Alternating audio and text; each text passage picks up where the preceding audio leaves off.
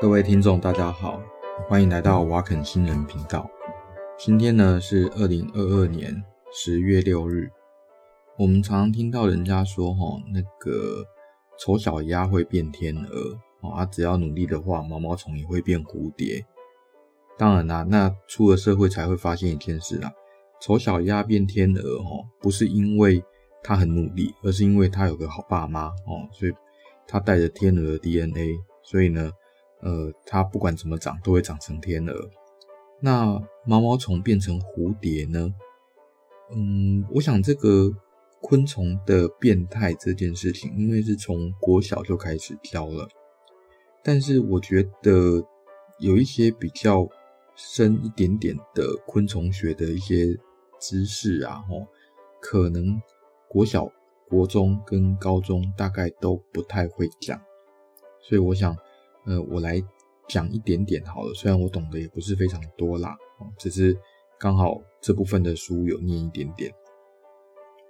首先呢，我们要先讲变态这件事情。那变态齁，它的英文叫做 metamorphosis，啊，meta 事实上指的是改变，哦，这是好孩子的英文教室，好，就是呃 Facebook 它。不是后来改名字，他们公司改名字叫 Meta 嘛？好，那这个 Meta 实际上指的就是改变。好，那 Metaverse 啊，他们讲的是元宇宙啦。哦，那或者说我们有个字叫做 Meta 巴黎人，就是呃新陈代谢，那实际上是改变。那个 Meta 那个字首是改变的意思。那么 Morphis 是什么意思？Morphis 是什么意思呢？那呃。那 M O R P H 哈，这个字叫念 morph 嘛，那事实上它指的是呃图形啦、图像这个意思。那它事实上跟一个字叫做 form F O R M 或者说形态啦哈，它本身是同源的一组字，所以 metamorphosis 或 metamorphosis 那指的就是改变形态，所以我们叫做变态。那我等一下要讲的变态哦，指的单纯是昆虫的那个改变形态的意思哦，没有指涉任何人是变态哦，或者是说是色狼之类的意思。好，那在昆虫的变态，我们大概可以分成所谓的完全变态跟不完全变态。那我们知道，呃，我们习惯上哦会把生物分类。啊，分成界门纲目科属种嘛。那昆虫呢是属于昆虫纲。昆虫纲呢，基本上呃，总共大概有三十个目吧。哦，界门纲目嘛，有三十个目。那这三十个目里面呢，只有十个有完全变态。那呃，其他的二十个都是那个一半的变态，或者是说不完全变态这样子。所谓的不完全变态，哈，指的是它的幼虫，就从卵孵化，那它长的形状就跟成虫长得很像，很可能只是翅膀没有长好，哦，然后等到成虫后，它脱皮干嘛，然后翅膀再长好。那最明显的例子，哦，就是像直翅目，例呃，就是像例如说蝗虫啊、螽斯啊，哦这种，那它们的那个幼虫的形态，它跟成虫比起来，就是比较小只而已啦，好。然后还有翅膀没有长好，但是呢，那个有完全变态的昆虫，呃，虽然它在三十个目里面只占了十个，但是齁，这十个目就占了所有地球动物物种的百分之七十。那这十个目里面呢，有一个叫做鞘翅目，鞘齁就是刀鞘的那个鞘，革部的那个鞘啊，哦，皮革的那个革，革部。那光鞘翅目这里面的物种哦，就占了地球全部动物物种的百分之二十五，所以这告诉我们一件事啊，呃，很可能变态这件事情，就是 metamorphosis 这件事情啊，哈，对于那个物种的多样化以及它的生存是非常有帮助的。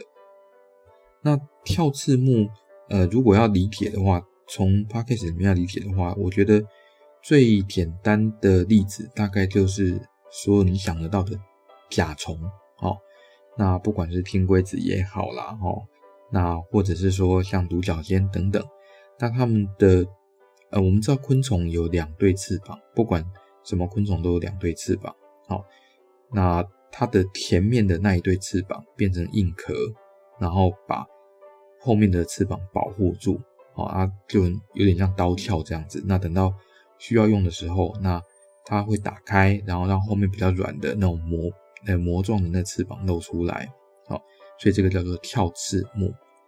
那当然你会跟我争辩说，哎，会不会昆虫有一些没有翅膀？但不是成虫就没有翅膀。好，那有一些呢是呃呃，例如说像是那个蚂蚁。好，那例如说。呃，像是某一些白蚁，那它们当然也是没有翅膀啦。但是以它们的成熟体哦，或者说配子体啦，哦，比如说呃雄蚁啦，哦，或者是雌蚁，那它们都是有两对翅膀的。所以你看那个什么猴最高呀，就是下雨的时候，那白蚁会成群出来，它们都是两对翅膀。那你也可能会跟我说，那苍蝇蚊子呢？那苍蝇蚊子哦，它们其实严格来说还是两对翅膀。但是它们的两对翅膀里面，后面的那一对翅膀退化，哦，那变成一个叫做平衡棍这种东西，所以平衡棍可以协助它们在飞行的时候保持平衡，哦，所以它们其实还是两对翅膀，只是后面的翅膀变成别的东西去了。那跳翅目呢，也是两对翅膀，只是它前面的翅膀变成那个身体后面的甲壳这样子。好，那我们回到正题了。哦，就是说，所谓的美达科，其实大部分的状况是这样子的，就是昆虫从卵里面出生以后，当然是被爸爸妈妈抛弃啦。哦，然后卵里面出生以后，大部分的呃就会变成毛毛虫的形态。那这个毛毛虫的形态呢，它就会去找东西吃，很可能就是它旁边的这些叶子，哦，或者这些树干等等。那吃的大部分是这样子啊，当然有一些肉食性的，这个以后有机会再说。呃，对，毛毛虫也有肉食性的。然后这些毛毛虫呢，它吃了叶子以后，那可能一零、二零、三零哦，就是，呃，它体积会越来越大哦。那体积越来越大之后，那这个毛毛虫它就会变成蛹，可能它在蛹之前呢会吐丝。然后把自己包起来，算是一种保护了啊，变所谓的茧啊。所以茧呢是指蛹外面的这些丝状的这些物质啊，然后蛹就是里面毛毛虫到成虫的这个本身，这叫蛹。好，那补充一下啦，哈，啊，所谓的茧啊，英文叫做 cocoon，就是呃 c o c o o n 啊 cocoon，然后蛹的话叫 pupa 啊，就是 p u p a 这样子，这是。题外话，好，那这个蛹呢，它就进行变形的作用。那等到这个变形结束了以后，那呃长着翅膀的成虫，那就会从这个蛹里面冒出来。那冒出来之后，那它才变成真正有飞行能力的成虫。然后它去找它的食物啊，或者它就不一定会吃，它就可能哎直接找其他的那个异性交配。那交配完以后，那再生下卵，再产下卵，然后那产下卵变成新的一个生活史。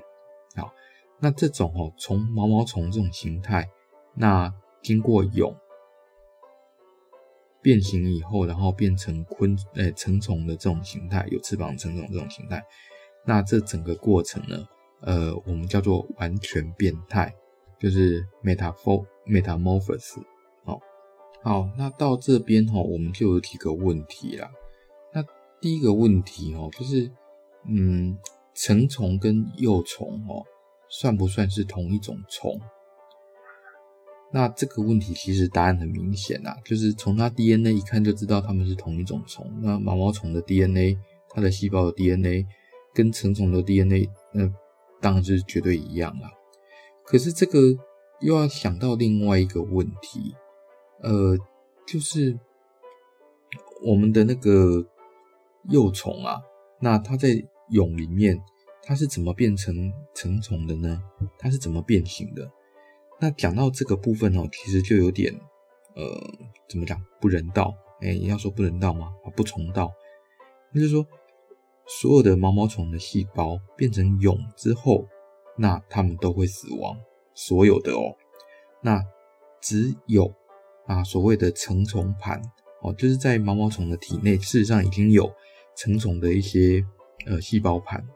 那这个细胞盘的名字叫 imaginary disk，啊，就是算想象中的那个盘呐。哦，它虽然是盘状细胞，如果要换成比较具象的话，呃，具体的一些想象的话，你可以把它想象成就那种伸缩的天线，哦，比如说你可以把它翅膀想象成是一个伸缩天线，然后被你压扁以后，那呃劈成一个小圆圈，平平的一个小圆圈，那等到要用的时候，你甩一下，它就诶张开这样子，哦，这种叫成虫盘，在那个毛毛虫的体内，事实上有所谓的成虫盘，那对应着成虫的翅膀。对应着成虫的头、胸、腹啊，哈，这些器官，所以毛毛虫本来的这些器官呢，那所以毛毛虫本来那些器官哦，在变蛹的时候，那它们通通都会融化掉，融化掉它们的养分就会变成这个成虫盘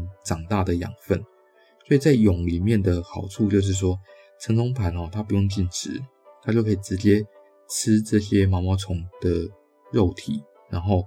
之后变成蝴蝶，好，变成苍蝇，好，变成那个，嗯，各种你想得到的，那个，呃，会完全变态的昆虫，这样子，哦，所以，呃，有一个说法是这样子的啦，呃，所谓的毛毛虫，事实上，哈，它是那个成虫，呃，成熟的昆虫寄生的，寄生在幼虫身上的一个状态。也就是说，幼虫本身是一个倒霉鬼，哦，它只负责吃东西，然后吃完东西以后，那被成虫盘控制，然后到一个程度以后，那被成虫盘控制，变成蛹，然后自己通通都融化，然后让成虫盘整个长大，然后组合成完整的昆虫，好，这是一个比较特别的说法。那当然啦，你要验证这件事情，你可能就要知道说，呃，幼虫的。我们会判断你是不是同一个人，比如说你小时候是小孩，那大了以后变成人，那你们两个是不是同一个人？其实对人类来说最简单就是看你的记忆，然后你的 memory 这样子。那幼虫的记忆能不能传给成虫呢？答案是大部分的状况不行。那可是幼虫对于某一些植物叶子啊那些东西的喜好，那些气味的喜好，这部分倒是。会让成虫有选择性的挑它们产卵的植物哦，这是有研究证明的。所以假设哈，这个你在呃幼虫的环境，那喂给它一些它自然状态下不可能吃到的这些植物，然后假设有一些是它喜欢的，比如说甲这种植物它很喜欢，乙这种植物它很不喜欢，然后甲跟乙都是自然环境下吃不到的，好，那。等到它变成蝴蝶以后，那这个呃吃到甲的，就是蝴这种蝴蝶啊，吼，那它就会特别去挑甲这种植物来产卵。那吃到乙的呢，它就会特别避开乙这种植物去产卵，这样子。好，所以你说幼虫的记忆会不会遗传给那个成虫呢？事实上还是有一部分会的。虽然说吼，幼虫的那个神经系统也全部都融掉了，但是。融掉以后，怎么把这记忆传给成虫？这我们就真的不知道了。那成虫盘哦，它是怎么样控制这个幼虫，让它不会呃，在它还没吃饱的时候，还没吃到很肥的时候，它就变成蛹，然后让自己冒出来呢？事实上是有一个叫做呃保幼激素哦，保持幼体的这种荷尔蒙啊，叫 juvenile hormone 这样子。所以一旦啊，你把这个 juvenile hormone 去掉以后，那这个毛毛虫很快就会化蛹，然后变成那个成虫。当然，这是一种呃非常不健康的成虫啦。好，那我们回到一开始，就是说我们说哦，昆虫纲有三十个目，但是这十个呃这三十个目里面只有十个那有完全变态的状态，但是光是这十个目吼。就占了地球物种的百分之七十。那为什么他们可以这么成功，在演化上这么成功？那它的好处哦，其实是呃单一物种哦，它可以占据不同的生态位。什么意思呢？就是幼虫哦跟成虫，它们吃的东西通常都完全不一样。例如说，幼虫吃的是叶子，然后成虫呢吃的是花蜜吧。哦，例如，哦，那所以呢，幼虫哦的生活环境跟成虫也完全不一样。那它们两个哈，它的适应能力也完全不同。那另外一个好处就是延后成虫盘的发育，或者你要把成虫盘想成是胚胎的延后发育也好啦。或者你可以这样想，有一个说法是这样，就是成虫盘事实上它是真正的呃昆虫的胚胎，那那个毛毛虫呢，事实上只是它的呃子宫啊，它只是一个活动的子宫这样子而已。哦，有这样的一个呃比喻，这样，所以呃延后这种胚胎的发育，那好处是什么？它可以降低哦对卵的营养需求，所以你不需要一开始就在卵里面填充哦很多像鸡蛋一样填充很多的养料啊营呃养分这样子，填充很多的脂质啊蛋白质啊等等，所以一只小昆虫它就可以产下一大堆卵，哦，所以。一个春象就可以每一次产卵，都可以产生一大排这样子。另外一个好处哦，就是呃，他们变成那个 pupa，就是蛹的时候，它不用吃东西。那变成蛹不用吃东西的好处，就是它可以度过假设有食物短缺的话，它可以度过这时间哦。所以啊，那个 metamorphosis 它的好处就是呃，第一个就是幼虫、成虫它们不会互相抢东西啦。然后它们的对卵的需求的营养需求就会降低，然后呢，变成蛹以后又可以度过那个食物短缺的状态，而且有时候还有 cocoon 有那个茧的保护，这样。所以呢，总结一下我们今天讲的啦，哦，那呃，完全变态就是毛毛虫变蝴蝶这种事情啊，那在昆虫界以及或者甚至应该说在动物界。算是一种非常成功的演化策略啊，但是呃，成虫跟幼虫之间啊，事实上是存在一些竞争的关系。那主要的所谓的竞争，指的是说哈，呃，成虫会利用幼虫，然后去觅食，然后等到一定程度以后，啊，或者吃饱以后变三龄四龄以后。那它才会呃化蛹，化蛹以后，这个毛毛虫的体内的东西会全部融化，全部细胞会融化。那除了成虫盘会留下来，然后慢慢长大。那长大以后才破茧而出，那变成那个成虫。那好处就是说哈，它们占据不同的生态位，所以它们不会有互相抢食的状态。那它们的适应能力也会完全不一样。那另外就是可以降低卵的这个营养需求，可以产下更多的后代，而且呢，有时候可以度过食物短缺的时间。但是呢，啊，如果说毛毛虫要变蝴蝶哦，那放在人类身上的话哦，绝对是一个呃类似灾难的这种存在。首先呢，你全部的人身体都要融化掉哦，那融化变成一团肉浆，那这个肉浆里面你。里面的另外一个胚胎才会慢慢长出来，哦，那长出变成一个完全，呃、形状完全不同的生物这样子，哦，包括你的脑怎么全部都会融掉，所以说毛毛虫变蝴蝶，哦，嗯，好啊，这个留在童话故事里面看就好了啦，哦，啊，我们今天讲的是恐怖的生物学，这样。好，那喜欢我们的节目的话，那欢迎按赞、分享、订阅。那也欢迎在 Apple Podcast 或者是说在 Spotify，那给我们五星留言哦。我们的节目一直都很缺留言。好，谢谢，再见。